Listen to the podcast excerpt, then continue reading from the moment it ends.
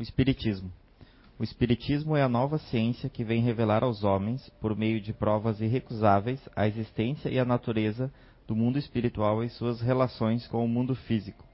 O Espiritismo nos revela esse mundo espiritual, não mais como algo sobrenatural, mas ao contrário, como uma das forças vivas e incessantemente ativas da natureza, como a fonte de uma multidão de fenômenos incompreendidos até então, e por esta razão encarados como coisas do fantástico e do maravilhoso.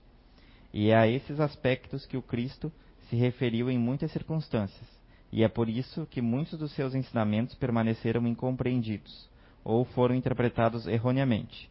O Espiritismo é a chave com a ajuda da qual tudo se explica com facilidade. Boa tarde. Estão ouvindo? Sim. Pessoal da internet também, é, nosso boa tarde. Então hoje vamos falar um pouquinho sobre os homens aqui está entre aspas porque não são só homens, né? Também tem as mulheres. Então para não, não nos chamarem de, de, machistas aqui no espiritismo, a gente botou entre entre aspas para para diferenciar um pouquinho. A gente vai ver que tem algumas mulheres também que ajudaram muito nesse é, na divulgação do espiritismo, na história do espiritismo como um todo, né? Desde lá do, dos primórdios, quando começaram os primeiros registros de manifestações espíritas, né, lá com, com as pitonisas, é, algumas sacerdotisas é, no, no, Egito também. Então a gente vai, vai, perceber que elas também estão presentes nessa, nessa história, né? E quantos outros que é, talvez vieram como homens, mas também já foram mulheres em outras encarnações, né? Como nós estamos aqui. Então, só para tirar um pouquinho desse de, desse preconceito que a gente acaba tendo. Para entender um pouquinho sobre a história do Espiritismo, a gente tem que voltar uma máquina do tempo. Certo? A gente precisa conhecer é, como, começaram, como começaram a ser catalogadas a, as manifestações espíritas. Até a gente chegar em 1857, mais precisamente no dia 18 de abril, né, que está completando esse ano, e neste mês, 162 anos do, do lançamento do Livro dos Espíritos. Então também vai ser uma pequena homenagem para isso. Então, em 1857 chegou toda a compilação da, do conhecimento, né, e, e, da, e, das leis naturais, tudo que veio à tona com, com, a, com, o, com os espíritos a respeito sobre o espiritismo, que foi um, um termo cunhado por Allan Kardec. Então, a gente vai ver um pouquinho, desde lá do começo, como é que, como é que aconteciam as manifestações espíritas ao longo da história? A gente tem alguns registros, né? Talvez tenham registros mais antigos, algumas coisas eu até é, já, já, li também, mas é como não, não encontrei mais para poder trazer para vocês hoje, eu trouxe o que eu acabei encontrando durante essa semana aí. A gente tem os primeiros registros lá da, da era dos hindus, dos primeiros hindus, né, que são os sacerdotes bra, é, brahmanes, são altas, a alta casta dos sacerdotes hindus, então eles já tinham essa questão da comunicabilidade com os espíritos, principalmente evocação, né, eles evocavam para falar com espíritos. Então a gente percebe hoje em dia que a, a, é, o hinduísmo ele já traz essa latente, né, essa comunicabilidade com os espíritos, a reencarnação, é, as vidas sucessivas. Então são conceitos que o espiritismo acabou é, impregnando, né, acabou é, implantando também na, na, na, doutrina espírita. Então já vem desde lá de trás essa, essa questão. É, interessante também dos brahmanes é que eles eram treinados várias, em várias formas de, de mediunidade. Não tem como falar do espiritismo sem falar de mediunidade, certo? É, as várias formas, uma delas que chamou muita atenção quando eu estava pesquisando é a questão da levitação. Né, eles, tinham, eles tinham um trabalho é, de ensinar os discípulos a fazer a questão da levitação. É um efeito físico, a gente vai ver que tem um médium um pouco mais para frente ali, é, já, na, já no, nos anos 1800, que praticava isso também. Né, mas lá nessa época, nessa época eles eram praticamente treinados para fazer algum, algumas formas de, de mediunidade que, que existiam na época, né? Levitação, é, insensibilidade à dor. Então eles eram muito resistentes à dor. Eles eram treinados para isso, né? Talvez de uma maneira é, psíquica a gente não não tem esse conhecimento para trazer agora para vocês, mas devem ter estudos a, a respeito disso. no Egito Antigo, um pouquinho mais depois, a gente também vai ter várias manifestações espíritas que vão cunhando é, o conhecimento sobre o espiritismo. Vai ter a mesma, mesma questão ali do, dos hindus, que é a evocação. Então, os sacerdotes da época eles faziam evocações né, para conversar com, com espíritos. Só que a gente sabe que é, relatos históricos falam que essas evocações, essas comunicações do Egito Antigo, muitas delas não, não tinham assim uma característica positiva. Elas vinham, é, de certa forma, atender interesses pessoais, muitas vezes do, do, dos governantes da época, muitas vezes do, dos nobres da época, e isso acabava prejudicando um pouco o, acabou prejudicando um pouco essa questão da, da, da comunicação com os espíritos. Eles falavam muito em magia, é, muito em em feitiços, né? eram, eram, eram termos utilizados por eles na época. Eles trabalhavam também a questão do magnetismo, muito bem, né? Tem questões de, de cura. E eles tinham também muita clarividência, eles atuavam muito na mediunidade clarividência, os sacerdotes egípcios. Depois, um pouquinho mais para frente, a gente vai ter os sumérios, que também trabalhavam essa questão da evocação com os espíritos e desenvolveram fortemente a medicina, né? e aí, consequentemente, uma mediunidade de cura muito forte, né? baseado também em magnetismo, baseado em outras é, em outros em outros artifícios que, que são utilizados para cura, é, a manipulação de ervas, é, poções, né? várias várias situações que eles acabaram também conseguindo conseguindo é, dominar e utilizar no dia a dia deles com a ajuda dos espíritos. Depois a gente vai ter um pouco mais para frente aí os celtas, com mais precisamente os druidas, né, que eram tipo sacerdotes também. Também eram pessoas iniciadas, pessoas que tinham conhecimento um pouquinho além do, das pessoas comuns da época. Ela, eles trabalhavam também a comunicabilidade com os mortos, principalmente, né, além de desenvolver outras coisas, né, desenvolver algumas leis morais que eram bem é, para a época eram bem avançadas, né? É como se hoje nós desenvolvêssemos leis muito mais avançadas do que nós temos hoje, né? Leis de justiça, leis de, de conhecimento moral, como se tivesse um espiritismo mais avançado do que a gente está tá tendo hoje para visualizar. Então eles também trabalharam muito bem isso. E depois, assim, lá na, no período antigo ainda, é falando dos gregos, e aí gregos, romanos, e depois veio o cristianismo, né? Então foi, foi um berço ali que foi preparado para a questão do cristianismo, né? Então tudo, tudo, isso aqui veio, veio, veio em lotes, né? Uma forma evoluindo um pouquinho cada época, cada, cada, cada geração de pessoas que estavam aqui no planeta Terra para poder chegar num, num ponto que tivesse uma, um, um, uma evolução um pouco maior. Então, na Grécia Antiga também existiam a questão dos oráculos, das pitonísias, né, que eram as sacerdotisas. Os oráculos eram sacerdotes. É, muita gente ia consultá-los. Novamente, caía, na, caía naquela questão da, do positivo e do negativo. Muitas dessas consultas atendiam alguns interesses. Né? A gente vai ver um caso ali mais para frente é, de um rei que ele foi fazer uma consulta e ele entendeu da maneira que ele queria, né? E acabou acabou tendo um, prejuízo muito grande para a nação dele. E então aqui, já, aqui é mais ou menos como é que surgiu, né? Como é que começou essas manifestações, quais eram os tipos das manifestações. As primeiras, então, era, era comunicação mesmo, era evocação com o espírito, né? A Letícia estava desencarnada e o Romerito aqui, né? O Romerito era um sacerdote, ele evocava o espírito dela para falar através dele, para fazer algumas perguntas, né? Eu, eu era parente da Letícia, eu queria saber como é que ela estava, ou é, se, ela, se, ela, tinha algum, alguma coisa para me dizer do outro lado, então eles acreditavam muito nisso. Então eles viviam muito essa questão da comunicabilidade. E claro, é, acreditando na reencarnação, né, que talvez seja o, o, o mote principal aí para poder ter essa comunicabilidade. Então a gente vai, vamos avançar um pouquinho mais aí e falar de algumas, alguns personagens que ajudaram a cunhar o termo espiritismo, cunharam, ajudaram a cunhar de certa forma, né, o, a doutrina espírita. Não tem como não falar de Moisés, né? A gente fala é... Moisés foi abandonado pela, pela sua mãe no, no riacho. Desculpa. Que ela tinha medo que ele se tornasse um escravo no Egito antigo né, pelo povo dele era escravizado, e ele foi encontrado por um, e ele foi encontrado é, por, uma, por uma das rainhas, uma das princesas na época e acabou se tornando parte da, da nobreza egípcia também. De certa forma, foi treinado, foi educado, né? ele teve vários conhecimentos, se tornou sacerdote, então ele tinha um conhecimento sobre mediunidade muito grande. Então ele tinha um conhecimento muito grande sobre é, como é que funcionava o mundo dos espíritos. E por esse conhecimento ele acabou criando algumas leis, né, que são conhecidas como lei, lei, leis mosaicas, que eram leis que na época pareciam ser muito duras, mas se a gente for pensar que pela prim, prim, primitividade do, do, povo que vivia na época, elas eram necessárias. Né? A gente pode pensar que hoje em dia é...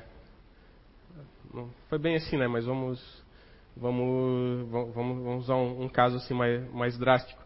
É, seria mais aquela história do olho por olho, né? Ah, se, se o meu inimigo me feriu, eu vou lá e vou ferir ele da mesma maneira, né? Então era mais ou menos dessa forma que existiam as, as leis na época. Eram leis mais duras, né? leis mais pesadas para aquele povo. Só que essas leis também eram inspiradas através dele, né? por ele ter, ter esse conhecimento mediúnico e isso foi, acabou, acabou, moldando um pouco esse, esse cenário, né?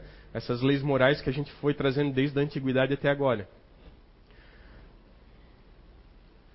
Aí a gente vai chegar em mais um, um personagem histórico aí que ajudou a, que ajudou também a evoluir um pouquinho essa questão espiritual, né? principalmente a questão de, de, ser, de, de interpretação né? da comunicabilidade dos espíritos. A gente tem um cara chamado Cresso, que ele era o rei da Lídia. A Lídia era, um, era uma das potências também na época. É, é, em épocas de séculos passados, né, séculos antes de Cristo. Ele é o século sétimo antes de Cristo. E, eles tinham um grande inimigo, que era a Pérsia. A Pérsia era do rei Ciro na época. O rei Ciro foi um dos reis mais poderosos é, da, da, da, sua época. E Cresso também era um rei muito poderoso. Ele criou, né, ele inventou uh, as moedas e cunhou as primeiras moedas. Então ele era um, um dos, um dos, uma das pessoas mais ricas do planeta Terra na época, né, na, na, lá naquela antiguidade. E, e, ele queria mais, ele queria conquistar a Pérsia, que era do Ciro, mas ele não tinha exército, ele tinha um pouco de dinheiro, né? tinha mais dinheiro do que, o, do que o Ciro, mas ele não tinha exército, não tinha pessoas treinadas. Então o que, que ele fez? Ele foi até na, ele foi até no oráculo, no oráculo de Apolo na Grécia e foi fazer uma consulta para ver se ele conseguia achar algo que, que, que desse força para ele poder fazer esse, essa investida contra, contra os persas. E ele mandou vários presentes, mandou várias, é, várias regalias para poder mimar, digamos assim, né, o, o, o espírito que estava lá no oráculo de Apolo para que ele falasse o que ele queria ouvir. Né, a gente sabe que se tu não tem, digamos assim, se se tu não tem um poderio, naquela época principalmente, né, e até atualmente, né, se tu não tem um poderio armado muito grande, tu não consegue vencer uma guerra. Né? Mas ele queria porque queria, porque ele colocou isso na cabeça que ele queria é, é vencer essa, essa batalha.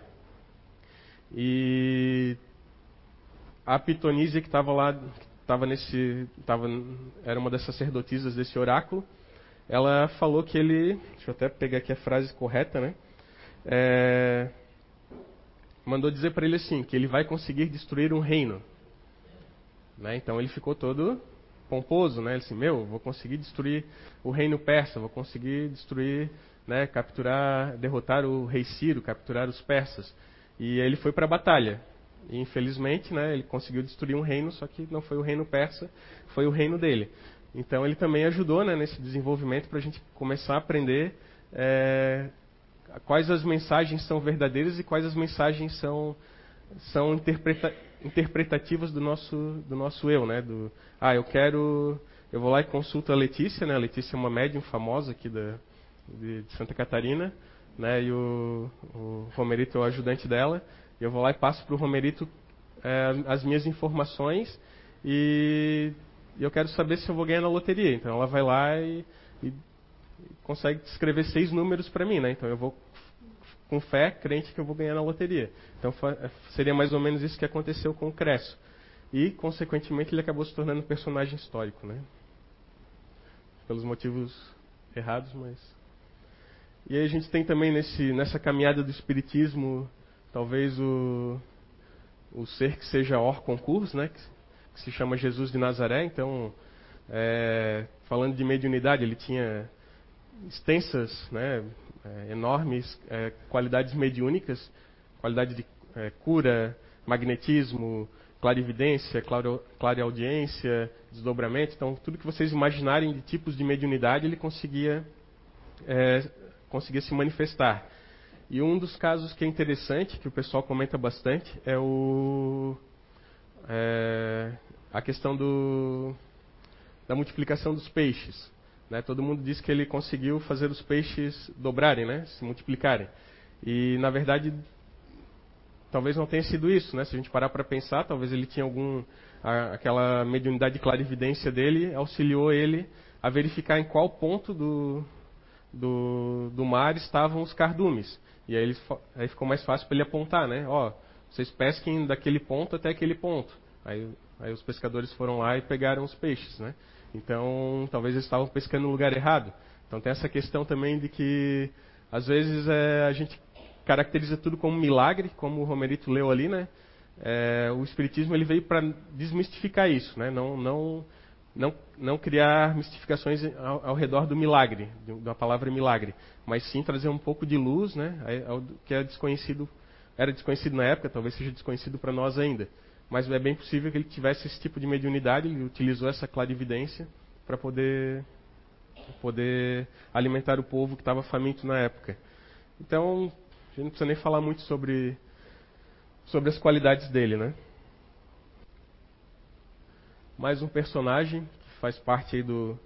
que também ajudou a cunhar é, a doutrina espírita, Apolônio de Tiana, talvez um pouco menos conhecido, até porque ele veio depois de Jesus Cristo, ele tinha também, é, além de um extenso conhecimento né, sobre, é, sobre ciências, digamos assim, ocultas, misteriosas, sobre o mundo dos espíritos, ele também era um, um médium muito ostensivo e talvez ofuscado pela imagem de, de Jesus na época, uns séculos depois, ele acabou, anos depois, né, ele acabou sendo um pouco esquecido pela, pelas religiões de uma maneira geral, né?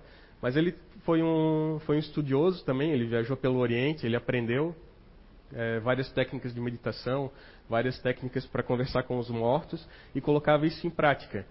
E quando ele voltou é, do Oriente, ele foi pregar em Roma, ele foi levar o conhecimento para, para várias, várias cidades romanas.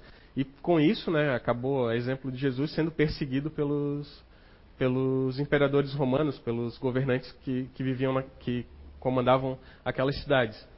Chegou a ser preso, aí utilizando né, o, o seu poder mediúnico, né, a, sua, a sua qualidade mediúnica, ele conseguiu dissolver as, a, as correntes na época, né, segundo relatos, e conseguiu fugir.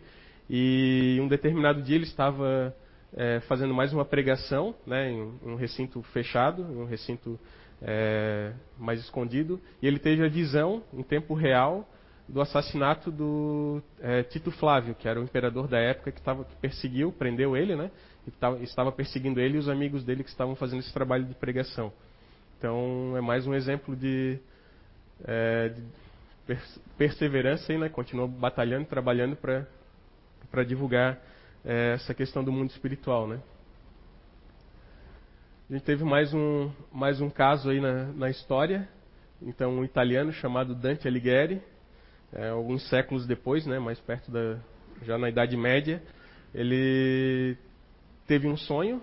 Né, ele era um poeta, ele era um escritor, é, o pai da língua italiana, né, segundo, segundo os italianos já, já, já renderam essa homenagem a ele é um dos, um dos poetas mais famosos do mundo. Ele teve um sonho com uma menina chamada Beatriz, que era uma paixão dele é, da juventude. Né? Ela casou com outra pessoa, acabou desencarnando, mas ele mesmo casado depois, ele acabou, ele acabava ainda nutrindo esse, esse amor por ela, um amor espiritual, segundo ele. E dessa forma, é, quando ele sonhava, quando ele dormia, né, ele sonhava e, e volta e meia estava sonhando com ela. E um, e num desses sonhos, ele, ela acabou levando ele para conhecer é, o inferno, né, o, inferno entre aspas, mas como se fosse um plano espiritual, né, uma coisa diferente daquela época. E ele acabou descrevendo isso em um livro, né, chamado A Divina Comédia. Então, digamos que seja uma das obras mediúnicas mais. Na época não, não, não tinha esse termo mediunidade, né? mas talvez seja uma das obras mediúnicas mais. É, mais ricas né, em informações. Então, tem é, estudos, é, pinturas, né? a gente tem aqui um quadro, tem, tem uma série de, de. levou uma série de, de desdobramentos essa obra dele. Então, talvez seja um marco né, daquela época para começar a trazer um pouco de luz a um planeta que estava envolto em trevas. Né? Então, esse foi o nosso amigo Dante. Certo? Um pouquinho depois, ali, alguns uns dois séculos depois, teve o surgimento de mais uma mais um espírito, né, chamado Joana d'Arc, é, que a exemplo de outros espíritos que, que ajudaram na doutrina espírita, ela era simples, ela era humilde, não tinha estudo, né, ela era uma camponesa. A gente vai ver que tem, tem esses dois lados, né? Tem aqueles espíritos que eram eruditos, que já vieram com uma erudição, e tem os espíritos que foram que nasceram em, em seios humildes, né? E eu, no caso dela é um caso desses, né? Ela era uma camponesa que com 12 anos ela começou a ter as primeiras manifestações. Ela começou a ouvir vozes né, sobre é, a missão, digamos assim, dela, que ela teria que, o que, que ela teria que fazer, né? Ela é, acabava levando recado também para outras outras pessoas e ela acabou se tornando uma guerreira, acabou ajudando na libertação da França, talvez tenha sido é, a, o guerreiro, né? mais determinado para a, a, libertar a França na época. E tem até uma obra mediúnica, se eu não me engano, Ernest do Foc. Pode ser que eu esteja enganado agora, mas se eu não me engano tem, tem uma obra que ela conta a história dela, né, a vida dela. Acho que a gente tem na biblioteca ali também. Eu só não lembro o nome da, do médium agora. E ela conta também eh, essa história toda da, da passagem dela, né? Então ela foi depois que ela fez tudo isso, né, depois que ela falou, falou com o rei, é, expôs para ele que, que, eles poderiam vencer a, a, a, guerra contra os ingleses, né, porque a França era dominada pelos ingleses, eles queriam a libertação. E passou tudo isso, eles conseguiram se libertar. Ela foi julgada como bruxa, né, foi queimada numa fogueira, e só alguns séculos depois ela foi é, canonizada como santa, né, como realmente o trabalho que ela fez na época foi valorizado há muitos séculos depois. Mas a gente sabe que eles vêm, né? Essas pessoas vêm, esses espíritos vêm, mas sempre para não ter reconhecimento. E acabam, é, anos depois, só sendo reconhecidos. E. E era isso. A Joana Dark, né, vocês, acho que vocês conhecem, tem bastante histórias, tem filmes também sobre ela. É bem interessante o, o conhecer um pouquinho mais sobre ela. Ah, lembrei. O, lembrei porque que ela foi para a fogueira, até não estava nesse material que eu li. Mas, se eu não me engano, foi um acordo entre o rei francês e, e os ingleses, né? Um acordo de paz, digamos assim, que era entregar ela, né? Para como ela não ia se render, a, sem, sem lutar, né? Sem, sem, sem batalhar pela paz, ela, o, o, o rei francês aceitou criar um acordo de paz com os ingleses e entregou ela para para ser julgada, né? Daí por isso que ela acabou indo parar na fogueira. Um pouquinho mais para cima, um pouquinho mais para frente na, na, história, a gente vai ter o Emanuel Swedenborg, esse senhor. É, ele também era, ele, ele era um cientista, né, um professor. É, ele nasceu em Estocolmo, na Suécia, mas viveu muito tempo em Londres, na Inglaterra. E ele é tido como um dos precursores do Espiritismo, até em algumas das, se eu não me engano, no livro dos Espíritos, pode ser que em outros livros também da, das obras básicas, é, ele também é citado, né? Que ele começou a, a, moldar a ideia do Espiritismo que a gente tem hoje, né? A, a ideia do da, da, a ideia entre o material e o físico e o espiritual, ele começou a moldar já lá em 1600 e alguma coisa, 1700 e além disso, ele também era um médium ostensivo. É, ele, acaba, ele sempre ele começou as primeiras manifestações dele é, após os 50 anos de idade, tá? Então ele já tinha um, uma, uma, certa vivência, né? Mas com 50 e poucos anos ele começou a ter as primeiras manifestações. Ele escreveu livros também. E uma dessas manifestações que chamou muita atenção dele é que ele exalava ectoplasma. Então ele estava a primeira manifestação mais forte que ele teve, ele estava sentado é, no, na casa dele, no, numa sala, e começou a exalar uma névoa, né, que depois foi caracterizado como se fosse ectoplasma que estava saindo dele, e aquela névoa acabou formando imagens, acabou é, formando algumas coisas que ele conseguia ver é, além da visão humana. Isso passou um tempo, mais próximo da.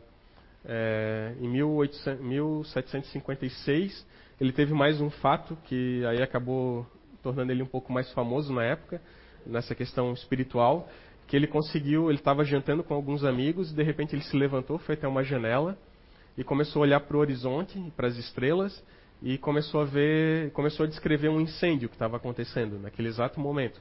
E aí depois a informação veio que era um incêndio que aconteceu em Estocolmo, na Suécia, que era a cidade natal dele, em 1756, e acabou destruindo toda, toda, praticamente toda a cidade na época. Então ele acabou é, com isso, né, é, desenvolvendo essas faculdades mediúnicas, gerando conhecimento também e até trazendo essa, essas verdades espirituais para o mundo. Isso um pouco antes de Kardec, tá, pessoal?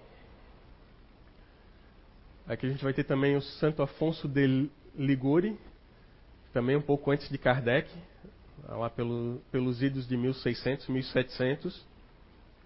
Ah,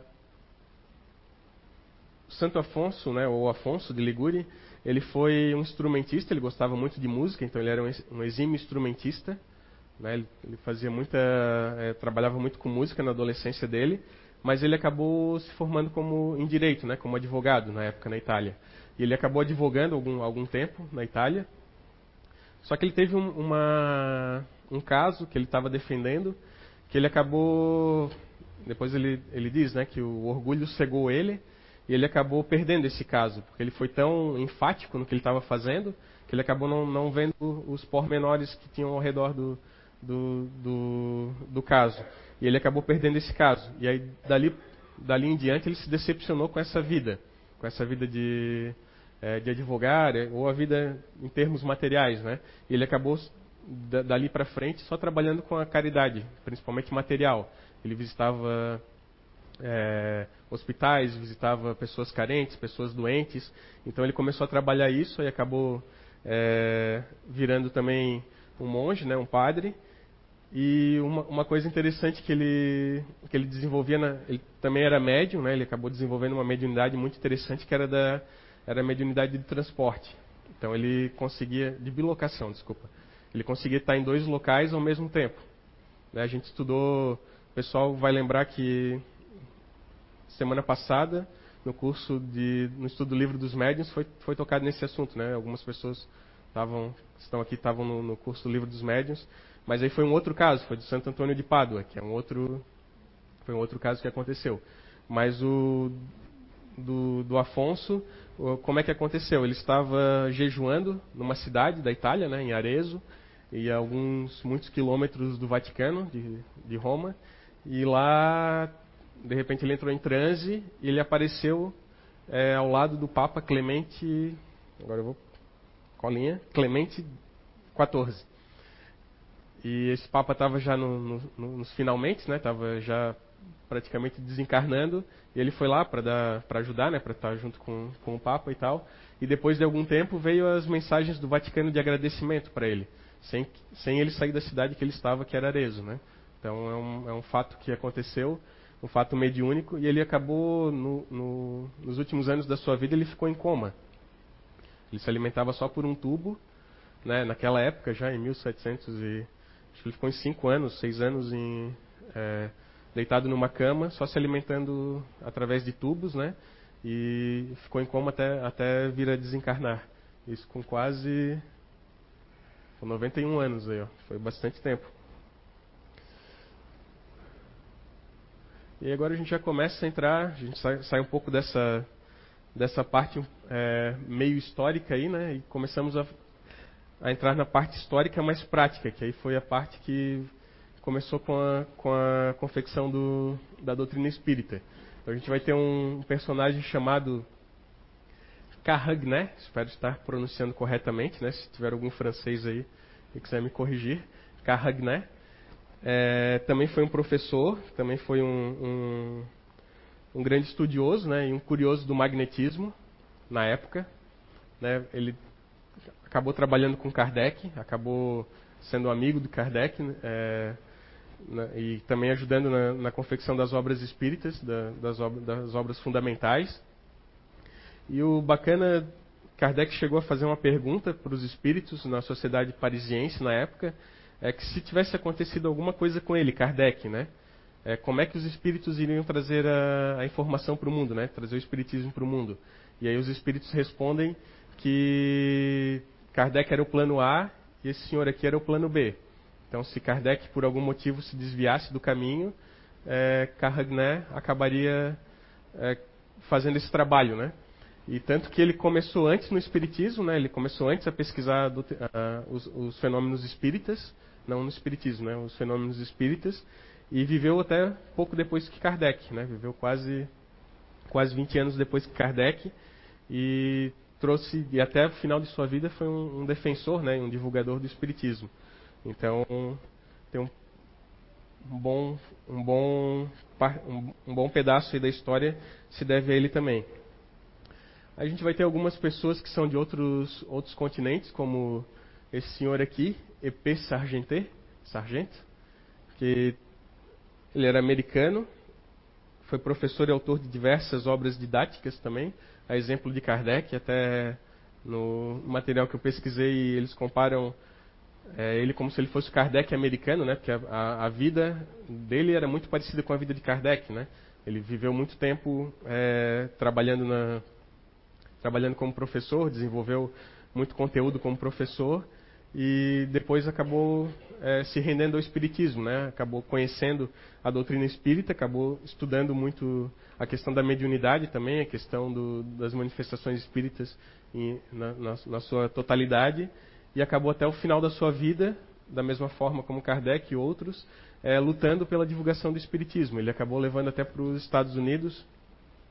Ele gostava, ele escrevia muito, né? Então ele acabou é, levando muitas, é, muitas publicações que, da Europa para os Estados Unidos, né? Ele, como ele escrevia em jornais e tal, ele acabou fazendo essa essa divulgação, né? Essa diversificação do, do conteúdo espírita também para os americanos. Então, digamos assim, foi ele que abriu um pouco as portas para os americanos conhecerem um a questão do espiritismo. Apesar que a gente sabe que não é tão desenvolvido lá, né? Mas tem alguns percursores aí que fizeram esse trabalhinho.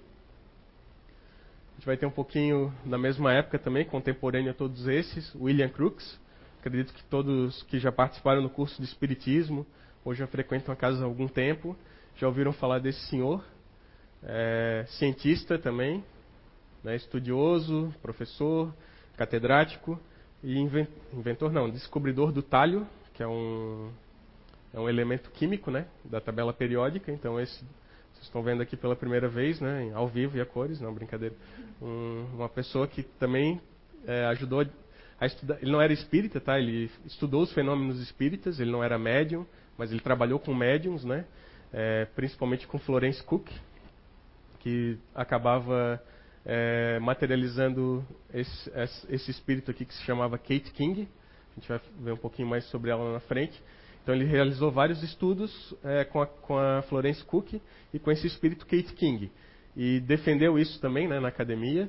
E além disso, também trabalhou com, se não me engano, com Daniel Douglas Home, também que era um outro médium de efeitos físicos. Também acabou fazendo alguns estudos com ele. Então William Crookes aí é super famoso, né? É, dentro do, da doutrina espírita como um dos divulgadores sem ser espírita. A gente vai ter um pouquinho mais para frente é, também com, com uma outra forma de, de estudo, que é o Zoner, é o Karl, Johann Karl Friedrich Zoner, se não me engano, que é um físico alemão. Ele trabalhou com outros médios, né, é, inclusive com Henry, Henry Slade, que também era um americano. Ele escreveu várias, várias obras tá, nessa linha de, de espiritualidade e, e ciência. E ele cunhou né, uma teoria chamada quarta dimensão, que é um pouco baseada nas teorias que já existiam, é, nas, nas, teorias físicas que já existiam e também na, é, na teoria, na, e também levando alguns conceitos que ele começou a aprender é, observando a questão da mediunidade, das manifestações espíritas. Então ele criou uma, uma teoria chamada quarta dimensão. E aí ele trabalhou muito, muito tempo com esse, com esse outro médium, né? É, fazendo alguns trabalhos de, de estudo, que era o Henry Slade, que a gente também vai, vai ver o, o rostinho dele um pouquinho mais para frente ali. Vou dar uma acelerada aí. Esse aqui que é mais um médium, né, que foi estudado pelo William Crook, se eu não me engano também, Daniel Douglas Home. Esse não era espírita, tá? Ele jurou até o final da, da vida dele que ele era católico, é, apostólico romano. Ele nunca ele conversava com espíritos, ele sabia o que ele estava fazendo, mas ele sempre dizia que ele não era que ele não era espírita. Ele teve foi estudado por Kardec também. Kardec acabou fazendo algumas verificações sobre o, o a, a qualidade mediúnica dele. Ele realizava apresentações na qual ele levitava. Né, eu gosto eu gosto desse desse médium. Aí. Ele levitava e para várias pessoas na Europa, principalmente. Ele, se eu não me engano, ele foi casado com com uma com uma das não sei se era princesa ou algum, alguém alguma da, da, das jovens que era da nobreza russa, tá? Então ele também foi bastante financiado dessa forma, né? Eles levavam ele para fazer essas apresentações. É, ele conheceu os descendentes de Napoleão Bonaparte também, se não me engano, Napoleão II. Ele acabou fazendo algumas sessões para ele. E até o final da vida, ele acabou morrendo de tuberculose. E até o final da vida, ele teve essas manifestações, mas ele sempre relegava o espiritismo. Então, na verdade, é aconteciam, né, mas ele acabava não aceitando. E, e teve um período da vida dele que ele, que ele recebeu uma mensagem de um dos espíritos que ele estava muito em evidência né, que ele estava fazendo muitas apresentações e ele, fica, ele, iria ficar exatamente um ano sem ter nenhuma manifestação é, espírita, sem ter nenhuma manifestação espiritual.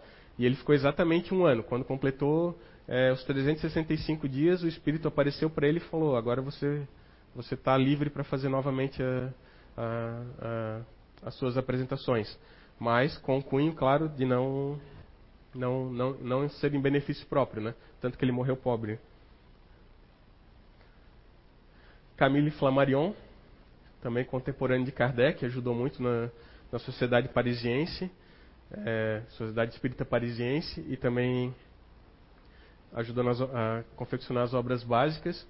É, astrônomo, né, gostava muito de astronomia, estudou isso, viveu isso e colaborou, colaborou, colaborou ativamente né, na, na, com Kardec até o final dos seus dias e deu continuidade também ao trabalho dele, né, na defesa do espiritismo. Escreveu inúmeras obras, tá? Tem várias obras, tem obras na biblioteca ali, se vocês quiserem conhecer um pouquinho sobre é, Camille Flammarion.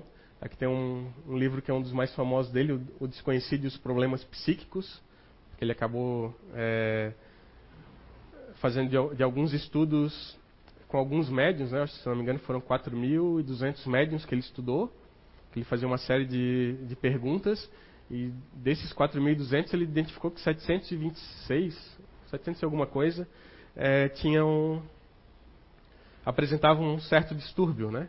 E aí esse distúrbio ele acabou é, catalogando aqui o que que, o que que poderia ocasionar esse distúrbio psíquico né, de, né, nesses médiums, né? E ele acabou criando essa essa obra. Além disso, ele teve uma parte de uma obra dele que foi totalmente colocada dentro da Gênese também. Né? Ele escreveu sobre pluralidade dos mundos também. Bem interessante a obra dele. Aí vamos falar um pouquinho mais da, das médiums agora, né? Eusapia Paladino. É, sem palavras, né? Eu, lembro que o André com, comentava bastante dela, acho que o Alexandre também. Eles comentavam bastante que ela é uma, era uma médium de extremas qualidades mediúnicas. Ela tinha várias, tá? Eram, era transporte, é, materialização, clarividência, audio, clara audiência, tudo que vocês imaginarem, ela conseguia, ela desenvolvia. E também foi uma das médiums mais estudadas do é, depois depois da quando começou quando começou as manifestações espíritas a serem estudadas no, no meio acadêmico. Então ela foi uma das médiums mais estudadas.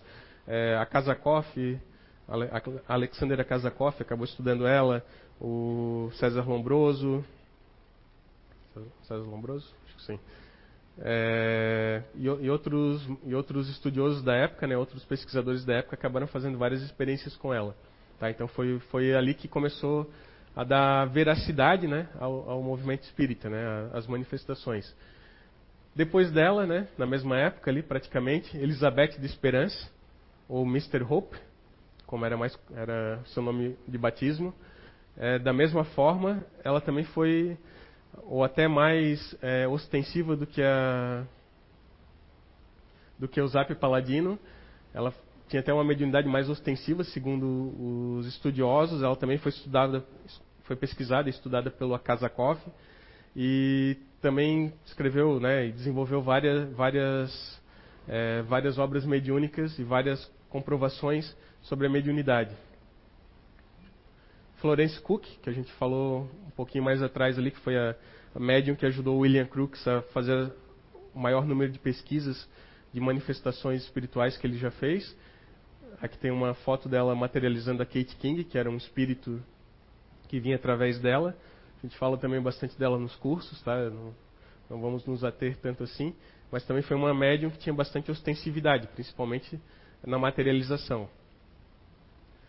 Aí, agora chegando já na, um pouquinho mais para frente, né, a gente vai ter um, um senhor britânico, que ele não se, não se dizia espírita também, era um pastor, né, foi ordenado como pastor, Vale Owen, e a capacidade dele, o magnetismo que ele tinha para atrair multidões e para passar mensagens do mundo espiritual era muito grande. Eles chegaram, ele chegou a ser pesquisado e eles chegaram a, a cronometrar que ele falava 24 é, palavras por minuto. Tá? Então imaginem, né? tem gente que fala bastante, né? Mas ele falava muito mais. Então esse, assim sem, digamos sem, sem pausa, né? Ele falava direto, falava fazia um, uma elucidação direta. Então ele era um britânico, né? Também não não, não acreditava no, no espiritismo, mas acabou é, servindo, né? Para a causa espírita de certa forma. Henry Slade, talvez um dos médiums aí americanos mais conhecidos, né? Depois ele acabou se mudando para a Europa. E a diferença dele para os outros qual era? Ele acabava, ele sempre cobrava para as pessoas verem as apresentações dele, apesar dele ter sido também estudado, ter sido o Zoner também trabalhou com ele, né? Aquele físico alemão que a gente viu um pouquinho atrás ali, fez vários trabalhos de pesquisa com ele, mas ele todas as sessões ele acabava cobrando. E desde os 15 anos de idade ele começou a ter as manifestações espíritas e acabava fazendo essas cobranças para o pessoal poder é, assisti-lo. Então foi um, foi um dos médiums também aí que, que ajudou a divulgar né, a doutrina espírita. E a gente vai ter um pouquinho mais agora é, mais conhecido, né? Talvez Abraham Lincoln também ajudou a difundir a doutrina espírita no, nos Estados Unidos, não com o nome doutrina espírita, né? Mas com o nome Manifestação dos Espíritos. Tem até um livro chamado Sessões Espíritas na Casa Branca. Então ele fazia, né, ele, ele estimulava sessões espíritas dentro da Casa Branca, lá nos Estados Unidos. Né, esse é, o, é, o, é o, a personalidade americana que, mais tem que se mais tem conhecimento que fazia esse tipo de, de, de experiências. Né? Ele foi o 16º é, presidente americano. E aí já chegando um pouquinho mais para o final, é, também não podemos esquecer né, da Amélie Gabrielle Boudet, que era esposa de Kardec. Então, ela era poetisa, né, escritora, professora e ajudou Kardec, né, apoiou Kardec também na decisão dele de fazer o, o, as obras espíritas, de cunhar o espiritismo como é hoje doutrina, como é hoje esse conhecimento moral, né, essa, essa forma que todos estamos aqui tentando aprender um pouquinho e tentando evoluir. E depois da morte dele, ela continuou trabalhando, né, para o Espiritismo, continuou editando a Revista Espírita e algumas obras posteriores até a sua morte, né, em 1883. Então ela morreu uns 15 anos, uns 14 anos depois de Kardec. E a gente vai ter o Kardec, né, próprio Allan Kardec, que dia 31 de março desse ano completou 160 anos de desencarne. Nos trouxe a luz, né, digamos assim, a luz do, do conhecimento do mundo espiritual trouxe várias informações, vários livros, vários, vários estudos, principalmente na revista Espírita, quem não, não tem a foto aqui, mas quem tem a oportunidade de ler, ou teve a oportunidade de ler, é, vai encontrar várias informações acerca do mundo espiritual, acerca das manifestações espíritas, acerca da, dessa doutrina moral. Então a gente tem prestar essa homenagem também né, nesse mês, né, que é tido como o nascimento da doutrina espírita no planeta Terra. Um pouquinho depois dele, né, aí veio o Chico Xavier, dia 2 de abril, também fez aniversário agora é, de nascimento nesse mês, né, nessa semana. Então a gente também tem, temos que prestar também o nosso, nossa devida homenagem, né? Foram mais de 400 obras é, escritas, né, psicografadas, além de todo o trabalho moral, de todo o trabalho de caridade que ele realizou é, em Minas Gerais e ao redor do país, né? Então a gente tem aí que então a gente não precisa nem falar muito sobre ele, né? Todo mundo já conhece. E voltando aqui um pouquinho no Kardec, dia 16 de maio desse ano vai ser lançado o filme, né? Baseado numa obra do, do biógrafo é, que fez uma biografia dele que é o Marcelo Marcel Souto Maior, que foi o mesmo que fez a biografia do Chico, que também rendeu um filme na época, né? Lá em 2000 e 2010? Pode ser. Então, basicamente, a palestra hoje era assim, tá? Era só para a gente fazer, dar um apanhado histórico, né? Render essa homenagem, talvez, para pro, a doutrina espírita, porque muitas vezes a gente esquece, né? A gente vem aqui, fala, fala, fala, né? fala do nosso cotidiano, fala de outras coisas, e acaba esquecendo que essas pessoas né, também participaram dessa história, assim como todos nós que estamos aqui, todos que vieram um pouco antes de nós, né? Cada um que que veio numa palestra espírita, cada um que lê um livro espírita, cada um que é, sente que melhorou um pouco com a doutrina espírita também faz parte dessa história. Se a gente for parar para pensar, né? É, a gente viu ali pessoas que eram humildes, que eram camponesas, que moravam é, em condições bem precárias, e outros que já tinham uma certa erudição. E às vezes a gente para para pensar qual o nosso papel, né? Às vezes a gente está aqui sentado, às vezes nós temos uma vida boa, temos qualidade na, na, no nosso dia a dia, mas não, não conseguimos desenvolver uma obra assim, não conseguimos nos dedicar para fazer uma obra assim. E às vezes vocês, alguns devem pensar, ah, não, mas quando eu me aposentar ou quando eu tiver tempo, eu vou trabalhar numa casa espírita ou eu vou trabalhar numa, num, vou ajudar num, num, num asilo, vou ajudar, sei lá, numa igreja, alguma coisa assim. Mas às vezes não precisa disso. Né? Todos nós trabalhamos, pelo menos os que trabalham aqui na casa, todos nós temos as nossas atividades, mas a gente consegue dedicar, seja uma horinha, duas horinhas, três horinhas por semana, mas a gente está ali trabalhando, ou está lendo, ou está conhecendo, está aprendendo, está estudando um pouquinho mais sobre, sobre as personalidades, está estudando um pouquinho mais sobre nós mesmos para melhorar. Então essa é a mensagem que eu queria deixar para vocês, tá? De não deixar para amanhã, né? Eles não deixaram, eles foram, correram atrás e fizeram parte da história. Vocês estão aqui hoje, também estão fazendo parte uma pequena parte dessa história. Mas a gente pode fazer um pouco mais. Né? A gente pode, talvez não ser lembrado como eles, mas a gente pode fazer muito mais por nós e muito mais por aquele que está do nosso lado. Né? Tá fazendo um trabalho de autoconhecimento aí. Beleza? Muito obrigado. Uma excelente semana para todos.